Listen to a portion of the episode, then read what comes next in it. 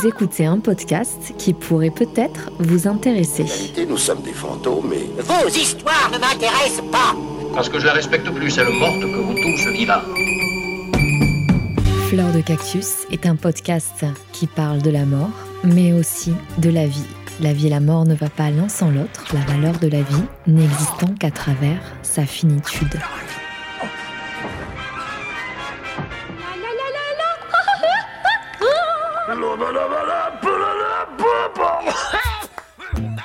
Comment l'acceptation de la mort pourrait nous permettre de mieux appréhender notre vie et plus précisément de transformer la façon dont on vit, dont on aime et dont on décide. Je suis Susanna Darcambel, créatrice de ce podcast, et je vous souhaite une très belle écoute.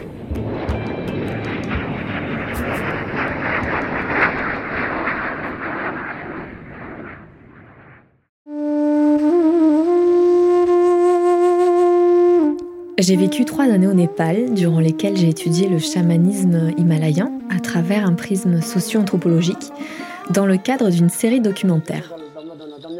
Ma vie s'est grenée au fil des journées sur le terrain pour filmer des festivals religieux hindouistes et bouddhistes dans la vallée de Katmandou. Dès mon arrivée au Népal, je me suis liée d'amitié avec un chaman, Mohan Rai, issu de l'ethnie Rai. Je l'ai suivi lors de plusieurs expéditions avec une équipe de tournage au cœur des montagnes du nord-est du Népal, afin de filmer des rituels chamaniques et mener des interviews avec d'autres de ses amis, eux aussi chamans. Inscrit dans le fonctionnement d'une société dite traditionnelle et rurale, le chaman voyage dans le monde des esprits de la nature, avec qui la cohabitation se doit d'être la plus harmonieuse possible pour avoir de bonnes récoltes ou du bon gibier dans la forêt. Le chaman est aussi un passeur d'âmes. Il communique avec les morts, les apaise lorsqu'ils sont en colère, guide les vivants dans la marche à suivre en cas de décès. C'est donc une figure spirituelle très respectée au sein de sa communauté, dont il va réguler la vie sociale.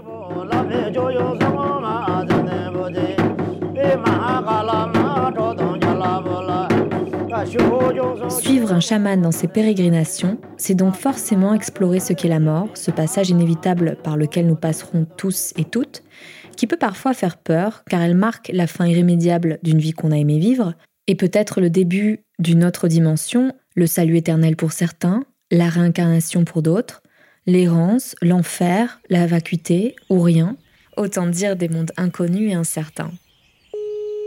Oui, allô, ça va? Ouais, ça roule et toi? Oui, excuse-moi, en fait, euh, il m'est arrivé un truc très bizarre ce matin et euh, bah, je me sens un peu bizarre là. Bah, Vas-y, raconte, c'est quoi? J'étais allongée en train de dormir et je sentais comme une main sur euh, mon visage, une main très très chaude. Et comme dans un rêve, je pouvais me voir de l'extérieur en train de dormir et Mohan, assis sur le bord de mon lit, tout sourire, était super paisible. Puis je me suis réveillée en sentant encore la chaleur de sa main sur le visage. J'étais bien en train de rêver, car c'était le lendemain de l'annonce de sa mort.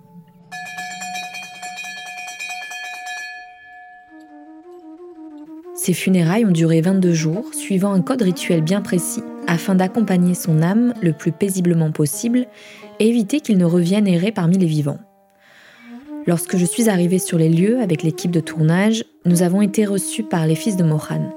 Ils étaient tous les trois rasés et portaient de fins vêtements de couleur blanche. J'étais d'autant plus surprise que l'un d'eux avait toujours eu les cheveux très longs jusqu'en bas du dos. Selon leurs croyances, qui sont teintées de bouddhisme et correspondent à leur héritage ethnique, le deuil implique le dépouillement total, physique et social, ce qui expliquait leur nouvelle apparence. Ils étaient aussi tenus de dormir dans un lieu en dehors de la maison pendant cinq jours et devaient se préparer eux-mêmes à manger. La nourriture doit être dans ce cas-là sans assaisonnement. Dernière obligation, personne n'avait le droit de les toucher. Dans la cour, il semblait qu'un spectacle allait avoir lieu. Il y avait d'un côté des rangées de chaises et de l'autre gisait par terre le corps de Mohan, enseveli sous des couronnes de fleurs, entouré de bâtons d'encens, de fruits, d'oranges, de bananes et de riz, c'est-à-dire les principales offrandes offertes aux divinités. Je me suis approchée du corps de Mohan, j'ai allumé un encens, je l'ai remercié mentalement pour tout ce qu'il m'avait appris. Les larmes me sont montées, je me suis relevée et me suis éloignée de la maison car j'avais l'intuition qu'il fallait éviter de le faire. Personne ne pleurait. Un des fils m'a rattrapé pour me dire gentiment de ne pas pleurer car, au contraire, son père avait rejoint les ancêtres, considérés comme divins, avant de se réincarner. Selon les croyances bouddhistes, il faut aussi éviter de manifester sa tristesse pour éviter que l'esprit ne reste auprès de la famille. Ces funérailles ont été sûrement les plus spectaculaires que je n'ai jamais connues, et ces étapes bien établies octroient un nouveau statut au défunt, celui d'ancêtre, comme si sa vie et son rôle continuaient après la mort. Selon la tradition Kirati, le corps doit être enterré le jour du décès. Mais avant, les amis chamans de Mohan s'étaient réunis pour demander à la terre si elle accordait son autorisation pour recevoir le corps.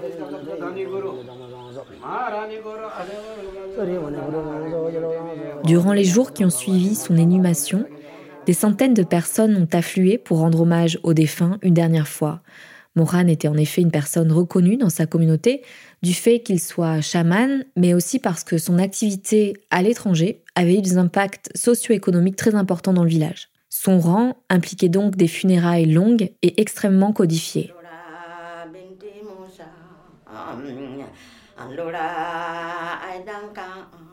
Le cinquième jour, une femme chamane a présidé la cérémonie la plus importante, celle où le chaman ou la chamane demande à l'esprit du défunt s'il a des dernières volontés et s'il est en paix.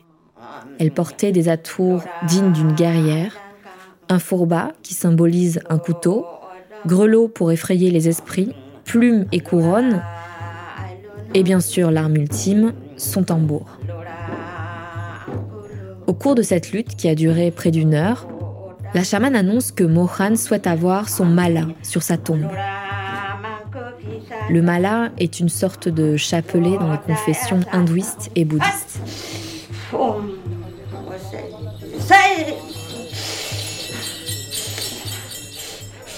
On considère que jusqu'au 13e jour, l'esprit du défunt reste auprès de sa famille.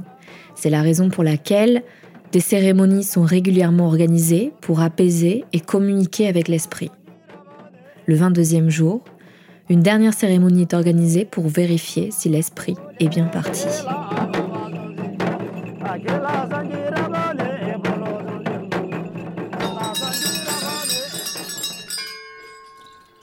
J'ai assisté à plusieurs enterrements dans ma vie.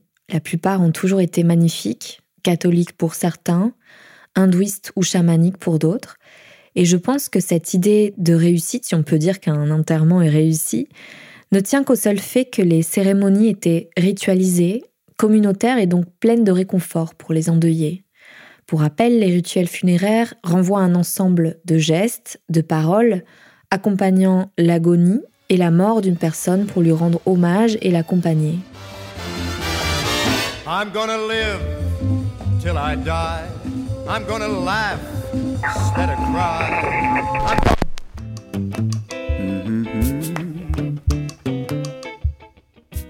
Le rituel funéraire a une importance primordiale, d'abord parce qu'il a une fonction pratique, c'est-à-dire qu'il faut enterrer ou brûler le corps à cause de sa dégradation rapide, mais aussi parce qu'il a une fonction symbolique. En effet, le rituel marque le passage du défunt dans le monde des morts. Et cela à travers des gestes institués, c'est-à-dire plus ou moins connus de tous et de toutes, comme la toilette funéraire, la présentation du corps ou encore la cérémonie à l'église qui reste encore un des lieux de prédilection lors d'un essai, puis l'enterrement par exemple.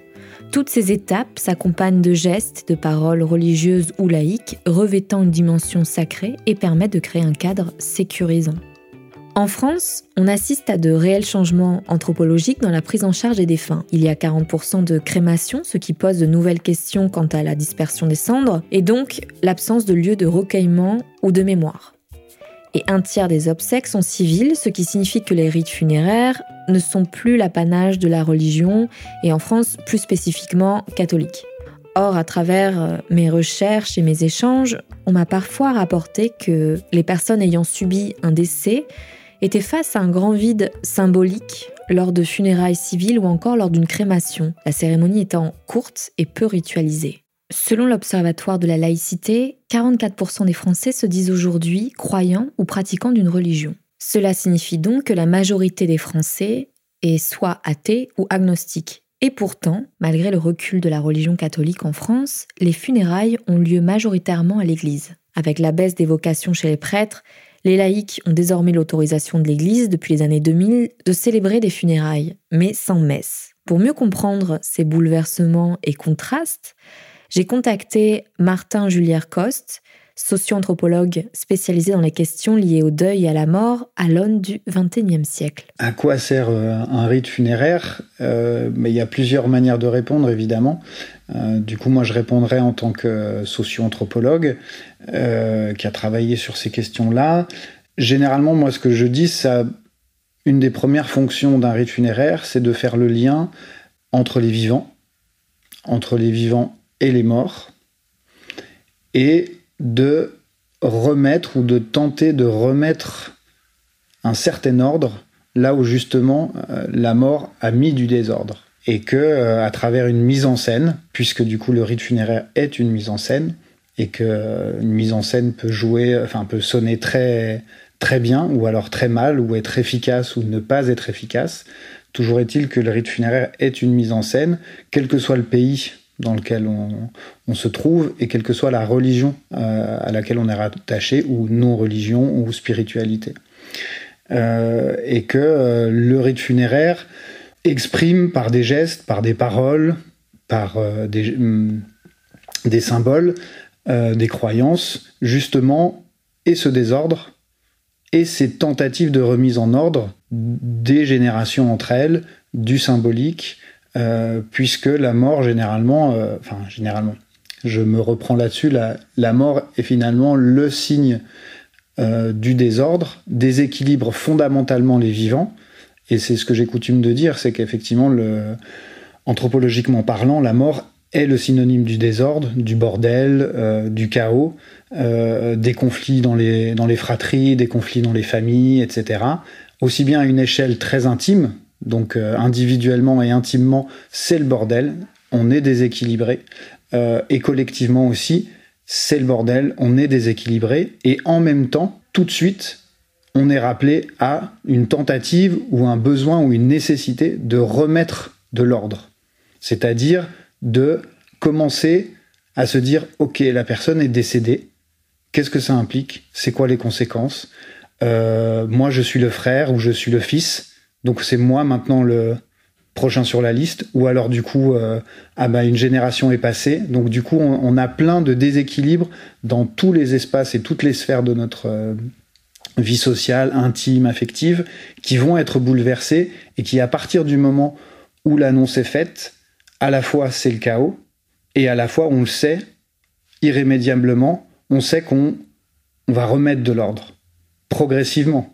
Quand je dis remettre de l'ordre, c'est pas volontaire, c'est pas euh, euh, c'est pas quelque chose qu'on euh, que l'on travaille, c'est que ça se fait en fait. Ne serait-ce que parce qu'on continue à vivre. C'est qu'on choisit de, de continuer à essayer de faire quelque chose de ce déséquilibre, de ce désordre ontologique, comme peut le dire Gaël Clavandier notamment, qui nous terrasse, et en même temps, irrémédiablement, aussi tragique que ça soit, on sait qu'il euh, y a quelque chose qui nous pousse à continuer à vivre, ne serait-ce que parce qu'on respire.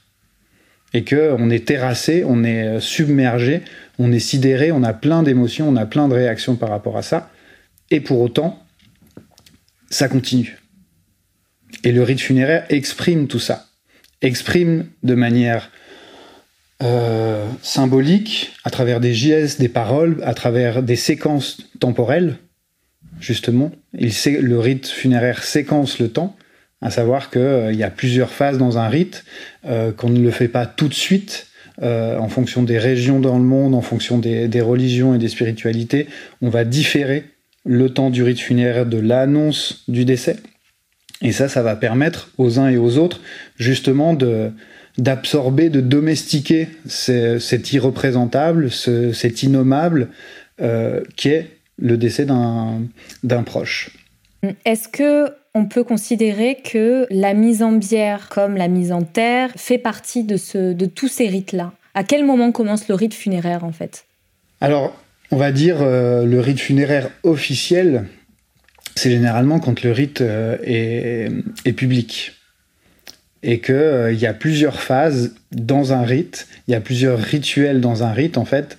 Euh, il y a plusieurs rites, il y a le rite de la fermeture du cercueil, du scellé, qui sont des rites en tant que tels, mais auxquels n'assiste pas forcément tout le monde.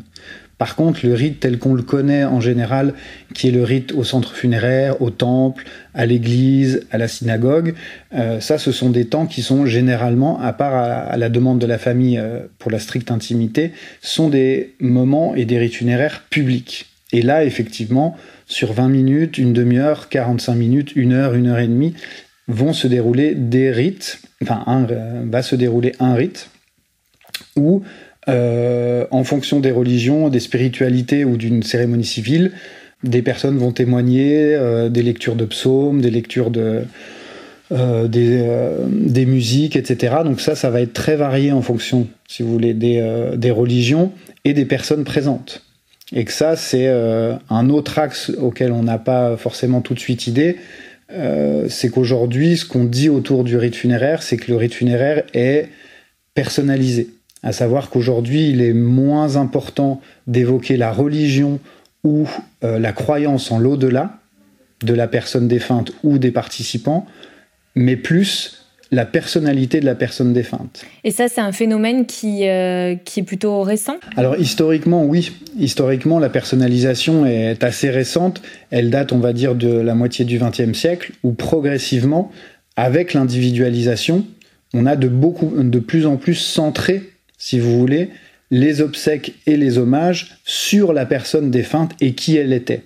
Et de moins en moins sur la communauté, sa croyance et quel type de croyance en l'au-delà en fait. Et que ça, c'est des choses qu'un anthropologue comme Louis-Vincent Thomas a pu très bien décrire, où justement on s'intéresse beaucoup moins à la destination du défunt dans l'au-delà, lors du rite funéraire, hein, d'accord, mais beaucoup plus sur qui elle était et qui elle était pour les autres. Et que finalement, un rite funéraire est une sorte de patchwork des différentes facettes de la personne décédée que l'on va mettre en scène lors du rite funéraire et on va s'intéresser beaucoup moins. Ça veut dire, ça veut pas dire euh, on ne s'intéresse pas. Ça veut dire qu'on s'intéresse moins dans la cérémonie publique et collective à la destination du mort dans l'au-delà. Une réponse plus émotionnelle que dogmatique finalement. Enfin, quand je parle de dogme, je parle de dogme religieux. Alors ça se discute, euh, puisque du coup, euh, certains vous diraient, ben, la nouvelle religion, c'est l'individu et qu'effectivement, ce que l'on célèbre dans un rite funéraire aujourd'hui, c'est l'individu. Un individu qui est multiple, qui peut être croyant, mais pas trop quand même, donc qui aime bien l'Église, mais qui veut pas vraiment le prêtre avec. Mais en tout cas, une cérémonie religieuse euh, est très souvent célébrée et ce qui me paraît étonnant quand euh, on sait que 5% des Français sont pratiquants catholiques. Qu'est-ce qu'on entend par cérémonie religieuse? Parce que une cérémonie religieuse, effectivement, célébrée par des laïcs, il y en a encore beaucoup. Effectivement. En même temps, là, dans des gros bassins d'agglomération, euh, vous êtes à euh, presque la moitié de cérémonies civiles dans certaines agglomérations ou métropoles françaises. Et d'une, une influence encore euh, assez importante euh, de la religion catholique pour les Français, ça c'est sûr. Que les différents cultes sont aussi présents, musulmans, israélites, protestants. Donc ça, ça continue à être assez important. En termes de proportion et de nombre, euh, pour autant, même dans les, euh, dans les funérailles catholiques ou protestantes ou autres, vous avez une dimension de personnalisation en fait, où on se préoccupe encore de la question de l'au-delà, publiquement, en, évoquant euh, les croyances en l'au-delà, et pour l'assistance et pour le défunt. Néanmoins, on insiste progressivement de plus en plus sur la personnalité de la personne défunte, alors que dans une cérémonie vraiment orthodoxe et traditionnelle, le défunt, il s'appelle euh, un tel, et toute la cérémonie est basée sur le culte euh, et la, croyance de l'assistance en l'au-delà. Donc du coup, la question de la religion ou de la religiosité de l'individu contemporain, les gens continuent à croire mais ne l'exprime plus nécessairement autant ou de la même manière dans le rite funéraire officiel aujourd'hui en France. Et que c'est ça qui est intéressant, c'est que euh, oui, oui, vous allez interroger des gens qui ont fait une cérémonie civile et, très laïque, vous aurez très probablement plein de représentations et de croyances dans l'au-delà. Mais ces croyances-là sont quelque chose de l'ordre de l'intime, d'autant plus dans une dans une république comme la, enfin dans une démocratie comme la nôtre, si vous voulez, qui valorise aussi cette séparation là en fait. Où effectivement, bah, publiquement, je peux croire en certaines choses, etc. Mais lors d'un événement tel qu'un décès, effectivement, pour rassembler les uns et les autres, ce qui nous rassemble, c'est notre croyance en l'individu. C'est pas notre croyance spécifique dans un monde particulier après la mort. D'accord? Et que c'est ça qui rassemble plus, émotionnellement parlant aussi, c'est beaucoup plus porteur en termes de mise en scène, de faire parler les gens sur qui la personne était, que est-ce qu'on est d'accord que les 30 personnes qui sont euh, ici dans l'hémicycle croient en la même chose? Aujourd'hui, impossible à faire ça en termes de mise en scène. Ne serait-ce que si on, se cale sur la mise en scène, une mise en scène, elle est là pour rassembler, une mise en scène funéraire, elle est là pour rassembler. Vous mettez pas la religion euh, au milieu d'une mise en scène pour rassembler des gens aujourd'hui. À part si vous savez que l'essentiel de l'assistance est croyante. Et encore, elle partage la même croyance que le défunt et que la majeure euh, partie de l'assistance. Et qu'effectivement, vous avez encore énormément de cérémonies euh, voilà, confessionnelles, orthodoxes, qui se passent encore ainsi et que vous pouvez aller observer. Mais sur la majeure partie des autres, c'est plutôt euh, une croyance en l'individu et en qui est-ce que la personne, qui est-ce qu'était cette personne-là, et d'éventuellement découvrir des facettes que l'on ne connaissait pas de cette personne. Pour nombre d'entre nous, la mort ne fait pas partie de nos vies, même culturellement. Nous vivons de plus en plus longtemps, l'espérance de vie des Français et Françaises n'a jamais été aussi longue. De plus, la mort est aujourd'hui déléguée à des professionnels du funéraire qui s'occupent désormais des endeuillés et du défunt. Ce n'est plus la famille qui s'occupe de faire la toilette funéraire, d'organiser les veillées à domicile, de porter le cercueil jusqu'au cimetière comme c'était le cas de nos grands-parents. Même si, d'après Martin, ce fantasme du passé trop idéalisé reste à prouver et s'inscrit aussi dans un contexte très différent du nôtre où la famille la religion catholique avaient une grande influence dans les différentes sphères de l'individu. Quand bien même, 75% des personnes décèdent dans des structures médicalisées, 90% hors du domicile. On ne voit plus la mort, on ne la connaît même plus. Mais où sont les funérailles d'antan? Les petits corbillards, corbillards, corbillards, corbillards de nos grands-pères qui suivaient la route en cahotant.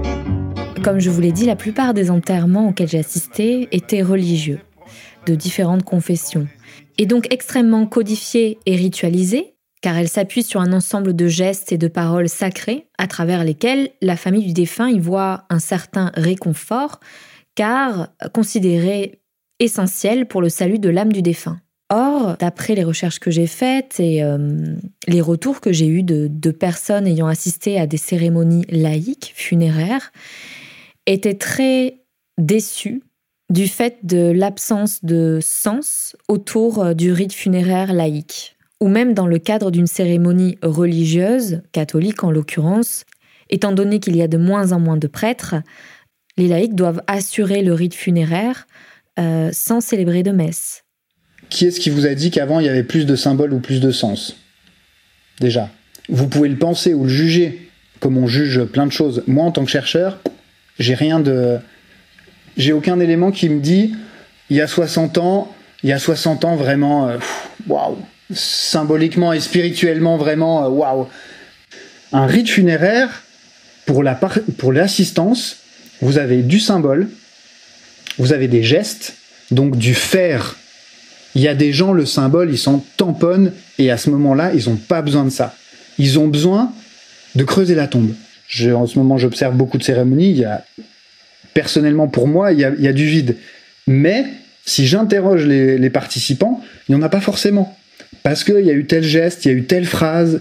On insiste, mais, euh, mais un truc de, de dingue sur la quête de sens et de symboles. Comme si notre vie sur Terre n'était que ça. Ça veut dire qu'on réduit tout à des trucs de mais qui je suis Mais qu'est-ce que je fous là? Mais que je mâche? Mais en fait, il y a plein de gens pour qui ça peut être une question intéressante au... Mais en fait, dans le concret de leur taf et de leur vie quotidienne, c'est tout sauf ça. Et que le rite funéraire, c'est exactement la même chose. Alors, je ne suis pas d'accord avec tout ce que dit Martin, mais euh, cela n'engage que moi. Si ce concept de quête de sens revient si souvent, que ce soit dans les médias, dans les rayons de développement personnel ou, euh, ou même dans les séries, c'est bien qu'il euh, y a quelque part un mal de vivre.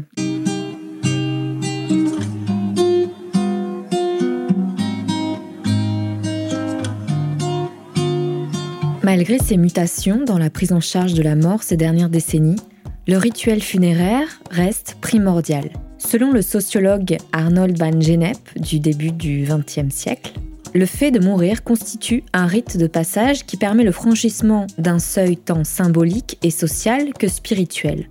En effet, en cas de décès, le rituel accompagne la séparation avec le défunt par des gestes symboliques, permettant de préserver son intégrité en lui instituant un nouveau rang. Du rang de vivant, puis celui de mourant, il acquiert le rang de défunt. Ce rite ne peut avoir lieu sans celui qui réalise le rite, c'est-à-dire l'endeuillé. Ce rite permet d'accepter l'inacceptable au sein de la communauté, de la famille. Or, on a pu constater qu'en temps de Covid-19, la question des funérailles des personnes atteintes du virus a été l'un des points les plus névralgiques de cette crise sanitaire. Certaines étapes traditionnelles du rite funéraire, comme la veillée, la toilette funéraire ou encore la mise en bière publique, n'ayant pas pu avoir lieu. Certaines familles, au tout début du confinement en mars, se voyaient dans l'impossibilité d'organiser une cérémonie et étaient même dans l'obligation de choisir les personnes présentes lors de la mise en terre ou de la crémation sans parler du traumatisme vécu dans les EHPAD où les personnes âgées mouraient loin de leurs proches après un confinement drastique. D'autres sont décédés entourés de leur épouse ou de leur époux, mais sans leur enfant, qui accompagnait l'agonie via téléphone. De nouveaux procédés ont ainsi vu le jour, comme les funérailles retransmises en live Facebook ou d'autres plateformes de streaming.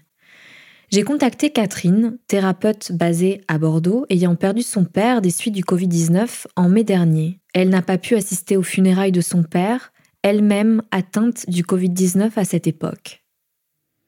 Au mois de mai, euh, début mai, euh, ma mère m'a contactée parce qu'elle se sentait très fatiguée euh, de devoir gérer mon père qui avait déjà des symptômes très prononcés de, la maladie d'Alzheimer, donc avec tous les symptômes, des pertes d'objets à répétition, des oublis nombreux. Donc ma mère m'appelait plusieurs fois par jour me demandant de l'aide.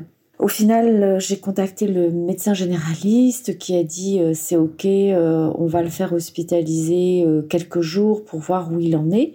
Et du coup, mon père a été euh, euh, en effet euh, hospitalisé dans ce lieu qui finalement n'a rien fait pour lui puisque on a su par la suite que bah, ils n'avaient pas prévu de faire grand chose puisqu'ils considéraient que mon père en ayant l'âge qu'il a c'est-à-dire plus de 80 ans peu de choses étaient envisageables pour la guérison. Mais nous on pensait que en faisant ça, c'était, euh, enfin, ma mère et moi, on s'est dit que c'était un soulagement pour elle le temps qu'elle récupère un petit peu, puisque les aidants sont quand même euh, très exposés, et que euh, le médecin avait préconisé des exercices de mémoire pour mon père. C'est quelque chose que lui adorait. Il avait l'impression que ça l'aidait beaucoup de faire des exercices de mémoire. Finalement, il a, il a dit qu'il voulait plus rester là-bas, qu'il préférait arrêter de vivre, c'était trop dur le contexte. Alors du coup, euh, on, l'a fait sortir. Quelques jours plus tard, il a eu euh, des problèmes euh, de, fièvre, une grosse fatigue, des problèmes respiratoires. Et on a pensé que c'était peut-être la grippe ou quelque chose comme ça. Et ma sœur finalement m'a dit, mais je suis sûre que c'est le Covid. Jamais il aurait dû aller dans un hôpital. Là-bas, c'est un un vivier de, de Covid, etc., euh, etc. Et ma sœur et ma mère n'ayant pas le permis de conduire, c'est mon, enfin les, les, les, pompiers qui sont venus le, le, chercher pour l'emmener à l'hôpital. Euh, j'ai plus la notion du temps, mais en quelques jours, euh, son état s'est dégradé très très vite. Ma sœur a insisté pour que je puisse aller voir mon père à l'hôpital. Donc euh, là, c'était un grand moment euh, assez... Euh, ce serait cru dans un film de science-fiction. il a fallu mettre évidemment tout le, la panoplie pour aller dans la chambre de mon père. On a beau avoir des lunettes, mais il faut mettre des doubles lunettes. Il y a le scaphandre, les gants, le masque.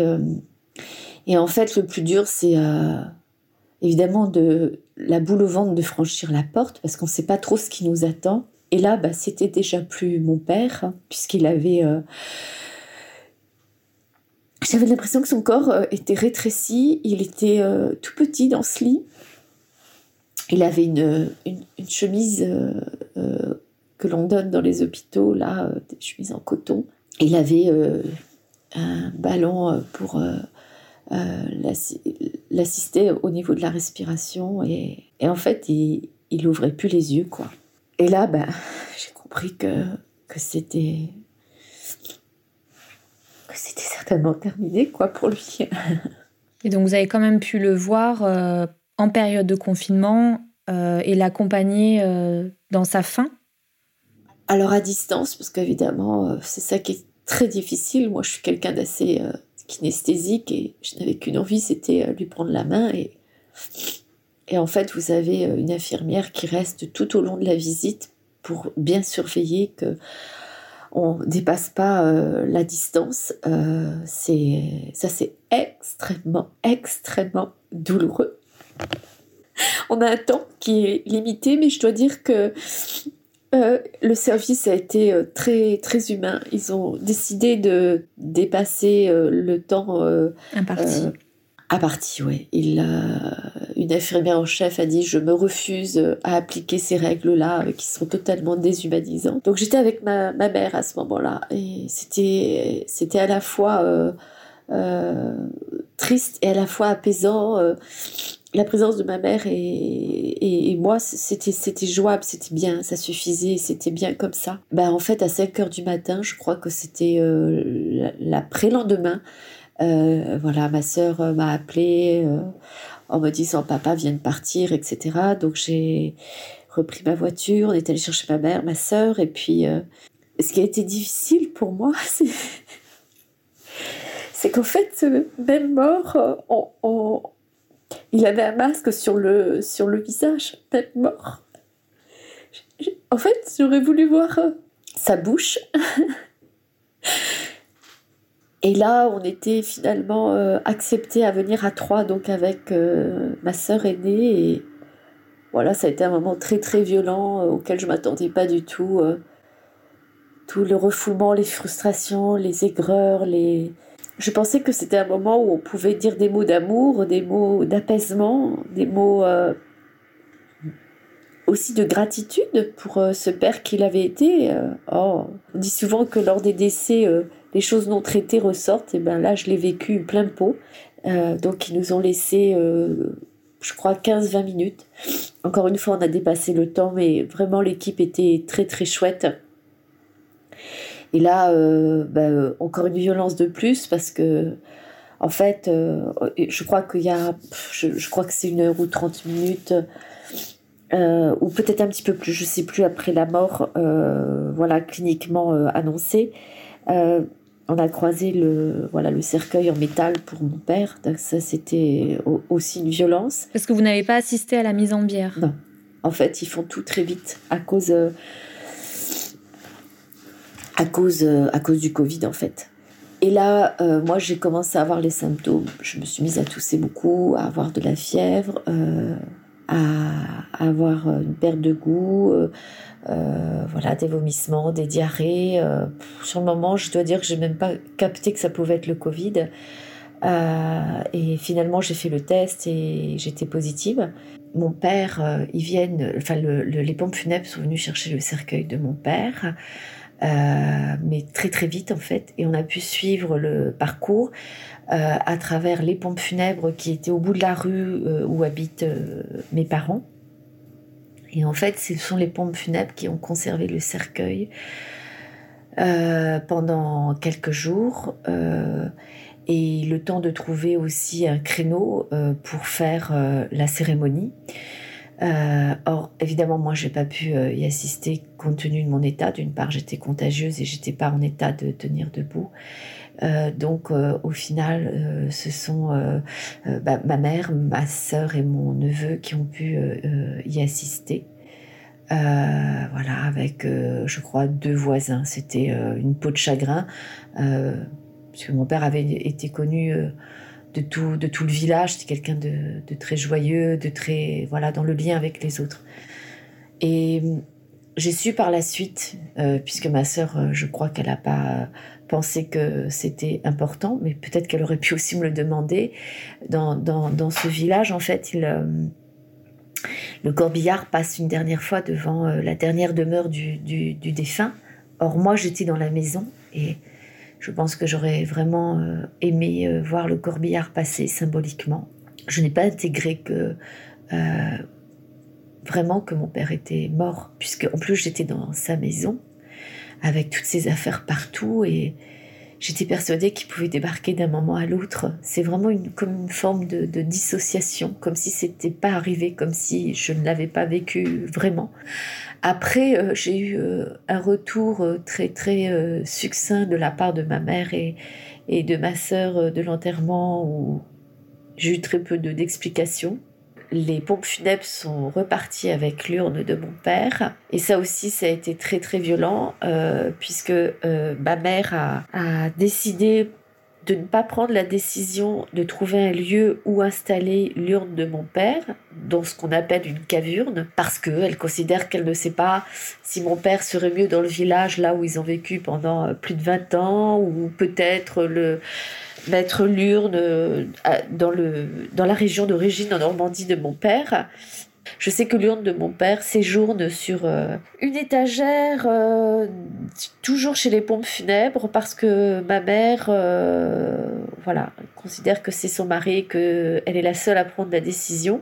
Après, il y a eu des événements qui ont fait que, que j'ai dû reprendre le train en, tenant à peine debout pour euh, partir tellement euh, il y avait de la violence dans cette maison. Et moi-même ayant le Covid et étant euh, avec un problème de respiration, de, respiratoire et de tout, enfin vraiment, en fait, je crois que je, je, ne, mon cerveau ne comprenait pas vraiment tout ce qui se passait en fait.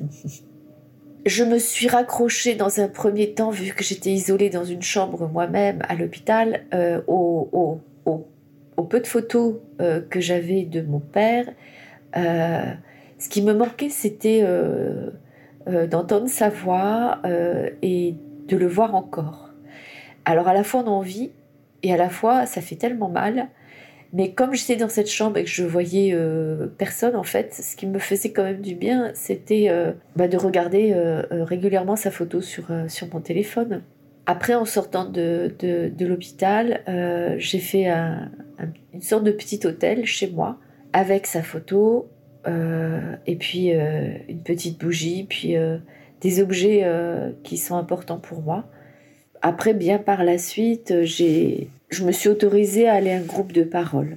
Parce qu'en fait, je ne savais pas comment faire, pour, à qui je pouvais parler de tout ça, parce que il y a un sentiment euh, de presque de d'incompréhension de la part des autres euh, face à votre euh, souffrance? Oui, oui, parce que parce que je me suis entendu dire que mon père avait l'âge de mourir, en gros. Hein. Donc en fait, j'ai gardé tout ça pour moi. C'était très difficile en fait. Et bien sûr, j'ai eu des vagues de de tristesse de finalement pas avoir pu lui dire au revoir pas avoir pu euh, l'accompagner. Catherine a participé à des groupes de parole pour évacuer cette tristesse liée à un deuil difficile et tout simplement pour parler de la mort de son père. Elle prévoit d'organiser une cérémonie qui a manqué dans le déroulement du rite funéraire, qui a été en quelque sorte tronquée de sa partie peut-être la plus importante pour les endeuillés, celle de l'hommage, qui revêt, selon les orientations spirituelles de chacun, une dimension religieuse ou laïque. Comme l'explique Gaël Clavandier, sociologue spécialisé sur les questions liées à la mort et au deuil, les familles n'auront pas pu consacrer la séparation d'avec le mort, lui dire adieu en fait.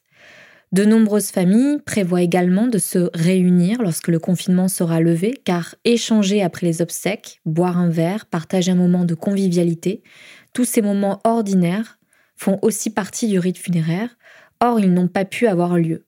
Les groupes de parole auxquels s'est rendue Catherine sont organisés par une coopérative funéraire située à Bordeaux, Cyprès, que j'ai bien sûr contactée. Cyprès a été fondé par Edileosa Gallet avec son époux Olivier Gallet en 2019. Cette coopérative funéraire s'inscrit dans une démarche d'innovation sociale pour repenser les pratiques funéraires et les rituels funéraires laïques, et plus largement le rapport de la société à la mort pour répondre le mieux possible aux besoins de la communauté. Edileusa, d'origine brésilienne, est célébrante de cérémonies laïques et psychanalyste. Nous, dans notre, dans notre réflexion, on pense qu'à la fois il faut accompagner les familles, mais il faut aussi réfléchir. Donc, il faut intervenir dans les hôpitaux, dans les EHPAD, dans les, dans les écoles, dans tous les lieux de la société où les personnes sont confrontées à la mort, c'est-à-dire partout, puisque tout le monde meurt. Et puis, pour changer les regards, il faut vraiment qu'on puisse apporter une parole, qu'on puisse parler librement. Ça commence par libérer la parole. Donc, on a créé un laboratoire de cérémonie funéraire, un laboratoire où on réfléchit au rite funéraire laïque, comment on peut poser des, gestes, quels sont les, les, rites qui sont les plus appropriés, euh, qu'est-ce qui a le plus de sens selon les familles, être plus à l'écoute. On a des projets pilotes en établissement de santé, donc on a démarré déjà des projets dans des EHPAD. Et puis, on repense la mort dans l'espace public avec les cafés mortels qu'on continue à animer de manière régulière. Maintenant, avec le Covid, ça s'est un peu arrêté. Mais on continue à faire ce travail. Voilà, d'avoir une parole ordinaire. C'est pas pas une pathologie la mort. On pense souvent que parler de la mort nous fera mourir. On a des fantasmes, on a des peurs, on a des vraiment nous sommes tous un peu envahis par cette angoisse majeure.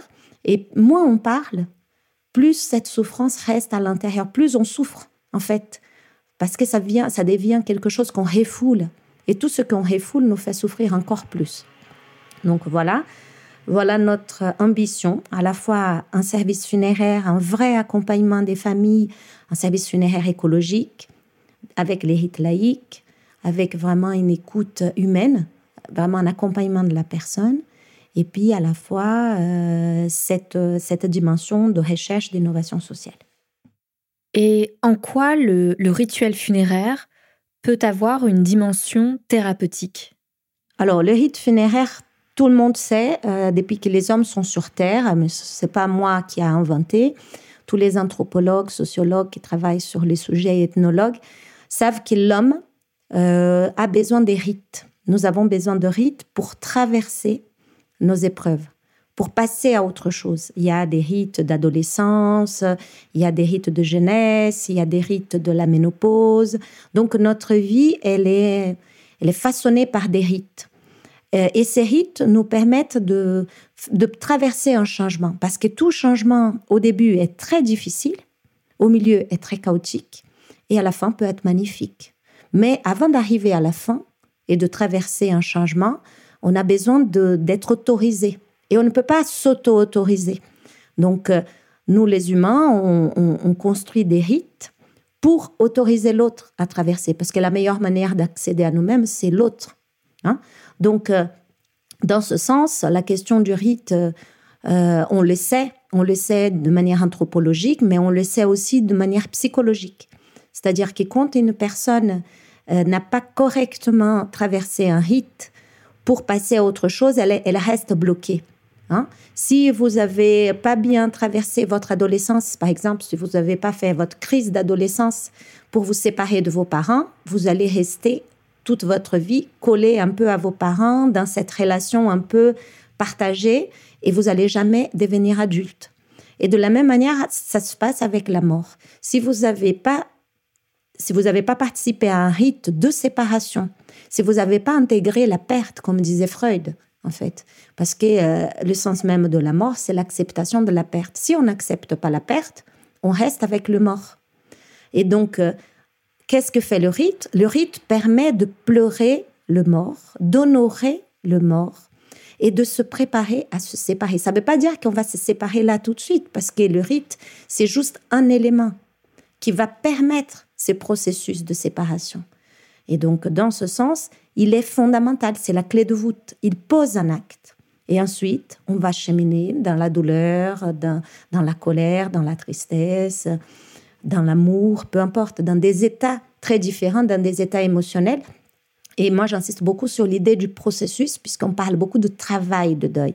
Ce n'est pas, pas un travail, le deuil, c'est un processus. Et nul ne peut savoir combien de temps ça va prendre. Une personne qui perd un enfant, elle va peut passer 10, 15 ans dans un processus.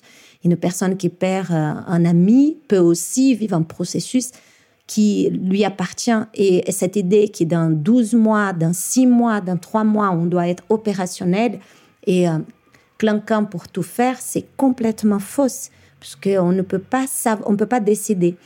Et, euh, et puis j'ai entendu dans un café mortel quelqu'un qui m'a dit c'est pas c'est pas là, c'est pas les, c'est pas moi qui a fait, c'est pas moi qui a fait les travaux de deuil, c'est les deuils qui m'a fait. Et je trouvais cette formule très intéressante parce qu'en en effet, quand on sort d'un deuil, on n'est plus le même.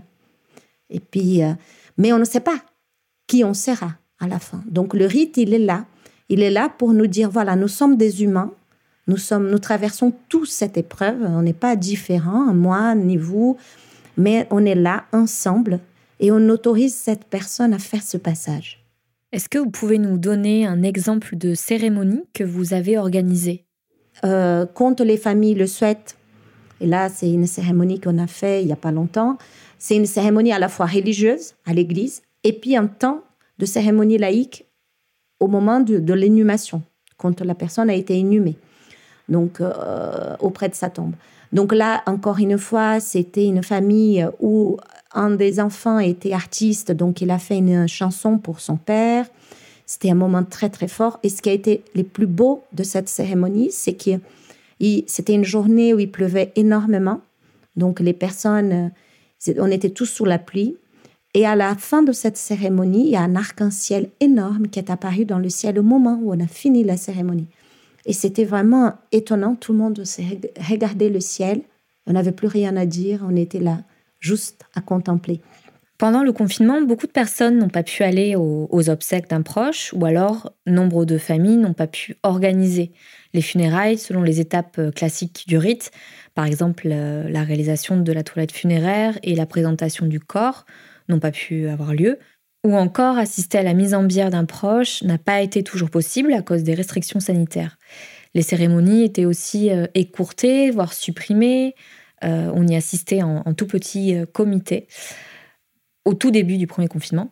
En tant que psychanalyste, quel est votre regard sur l'impact euh, psychologique de ces restrictions?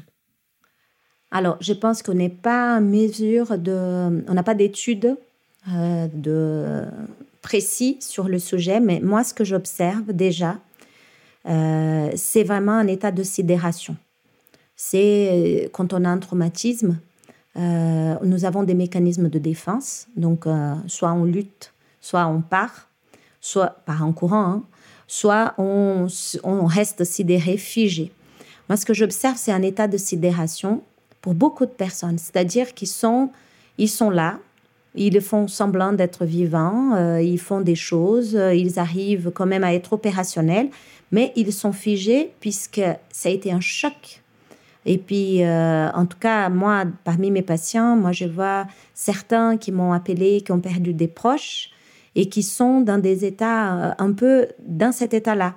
Ils sont dans la confusion que génère ce type d'état. Euh, ils ne se disent pas très mal pour l'instant. Ils ne se disent pas dans un grand désarroi, mais ils sont complètement figés. Hmm? Donc, je pense que là, pour le Covid, il y aura des effets psychologiques délétères tout le monde le sait, hein, tous les psys le savent. Moi, ce que je sais, c'est que j'ai de plus en plus de demandes. J'ai énormément de demandes d'accompagnement en individuel, puisqu'il y a de plus en plus de personnes qui vont pas bien, même les personnes qui n'ont pas perdu des proches. Hein. Euh, je crois que c'est un phénomène euh, un peu euh, partagé. Et, mais pour les personnes qui ont perdu des proches, c'est encore plus dur. Donc nous, à, à Cyprès, on a mis en place un groupe de parole pour accompagner les personnes qui ont perdu des proches, puisqu'on a vu, on a fait des, cérémonies où il y avait cinq personnes. Les gens ne pouvaient pas se toucher. On a bien vu comment ils étaient. Euh, et donc, on se dit, mais c'est pas normal, c'est pas possible. On aurait pu faire autrement. Là, on était à 30. Maintenant que le confinement arrive à, son terme, peut-être qu'on va à nouveau changer les règles et que les personnes vont pouvoir participer à un enterrement. Mais 30 personnes pour un enterrement, c'est pas beaucoup. Hein. C'est vraiment c'est vraiment presque personne, quoi. Donc c'est sûr que les conséquences psychologiques, elles, sont, euh, elles vont être à long terme. Ce sont des personnes qui vont vivre des deuils pathologiques, à mon avis, pas toutes, parce qu'on va pas non plus... Y a, euh, un deuil vient aussi réveiller toutes les blessures que les personnes ont et puis toutes les ressources. On ne peut pas non plus faire des généralités et de dire que toutes les personnes qui ont perdu un proche vont être dans des deuils pathologiques, mais je pense qu'il y aura une augmentation des deuils pathologiques après le Covid. Ça me paraît évident, étant donné euh, euh, la manière dont, a été géré ce sujet pendant, euh, pendant cette année. Quoi. Voilà. Alors moi, je suis quand même une psychanalyste plutôt positive et je pense, je ne veux pas non plus dire avoir un discours désespérant parce que je pense qu'il y a suffisamment de discours complotistes, alarmistes et qui disent que ça va être horrible. Moi, je ne pense pas. Je pense qu'en effet, c'est très dur ce que nous venons de vivre, mais je pense que nous avons la possibilité de transformer et puis de construire autre chose. C'est-à-dire que l'homme a traversé d'autres crises, ce n'est pas la première, ce n'est pas la dernière. Et donc euh, là, je pense que les défis qui se présentent à nous, c'est comment on va transformer tout ça, comment on va pouvoir donner du sens, comment on va pouvoir avoir un rapport différent, qu'est-ce qu'on va mettre comme essentiel dans notre vie, où sont nos valeurs? Je pense que ça va nous permettre vraiment de revenir à l'essentiel et puis peut-être de sortir d'un déni absolu que la mort n'existe pas. Et c'est dans ce sens que je pense que là, ça va nous permettre d'être plus conscients de notre vulnérabilité première et puis de prendre plus soin de la vie, de notre vie, de la vie, de la vie qui est autour de nous et de nos morts aussi. Et de ne pas brader les choses. Je pense qu'il y a vraiment une conscience nouvelle qui va apparaître. Et, et moi, je suis convaincue qu'on peut faire très bien avec beauté, avec écologie. Voilà. Et nous, on est là justement pour ça. Notre objectif, c'est vraiment d'être porteur de quelque chose qui soit positif. On n'est pas là euh, juste pour dire tout va très mal et c'est horrible, venez à nous. Non, on est là pour dire on peut faire bien, on peut accompagner bien. Et, et cette crise vient nous montrer que c'est possible. La vie est un flux constant de changements à l'image des humains, des sociétés qui meurent et renaissent sans cesse, étayent leurs valeurs, leurs besoins, les humains changent et s'adaptent au cours des siècles tout en transformant leur environnement selon leurs besoins et leurs nécessités. Néanmoins, comme dit Eddie Laoussa, de tout temps, nous avons eu besoin de rites de passage, que l'on retrouve dans tous les chemins de vie de façon disparate. La première rencontre charnelle avec l'autre, le mariage, les funérailles, le baptême, la grossesse, l'accouchement, les anniversaires, le veuvage. Dans nos sociétés modernes, le rite de passage n'est plus aussi euh, systématique et ne s'accompagne plus forcément d'une cérémonie religieuse, mais s'incarne sous la forme de gestes symboliques. La première échographie que l'on partage avec ses proches, le choix de la robe de mariée ou encore souffler ses bougies entourées de sa famille. Il y a un avant et après ces moments qui marquent ces trajectoires. Les rituels sont quant à eux des habitudes que l'on retrouve dans les rites. Ils ont tous les deux d'ailleurs la même dimension de répétition. Et c'est sur ce dernier point que je conclurai ce podcast. Qu'ils soient collectifs ou individuels, religieux ou profanes, les rituels organisent notre vie sans cesse changeante et bousculée. Les rituels permettent d'améliorer notre vie, de nous accompagner à ordonner ce flux constant dans lequel nous vivons et de nous accorder une pause. Pour certaines personnes, il suffit de manger à midi et demi pile tous les jours pour trouver un équilibre. D'autres prient au moment des vêpres. D'autres lisent après l'heure du goûter de 16 heures ou tout simplement boivent leur jus d'orange dès 8 heures après avoir fait leur jogging. Les rituels ne font pas partie d'une liste de choses à faire qui sont interchangeables dans un monde où tout doit aller très vite, trop vite. Dans cette optique, le rituel ne permettrait-il pas de créer la pause dont nous avons besoin, ce temps mort pour mieux redémarrer, pour mieux vivre, pour y voir plus clair? Ne permettrait-il pas d'accepter plus facilement l'impermanence, ou du moins vivre avec, et par extension, de vivre avec la mort? Dans le prochain épisode, nous écouterons Stéphanie Lafranc, auteure de Gardienne de la Lune et maître Reiki. Elle crée des rituels à dimension spirituelle selon les différents cycles de la Lune, la lune est un symbole lié à la féminité et à la mort, ayant marqué la plupart des civilisations de ce monde. Vous pouvez commenter cet épisode dans Apple Podcast ou encore le partager à quelqu'un à qui cela pourrait intéresser.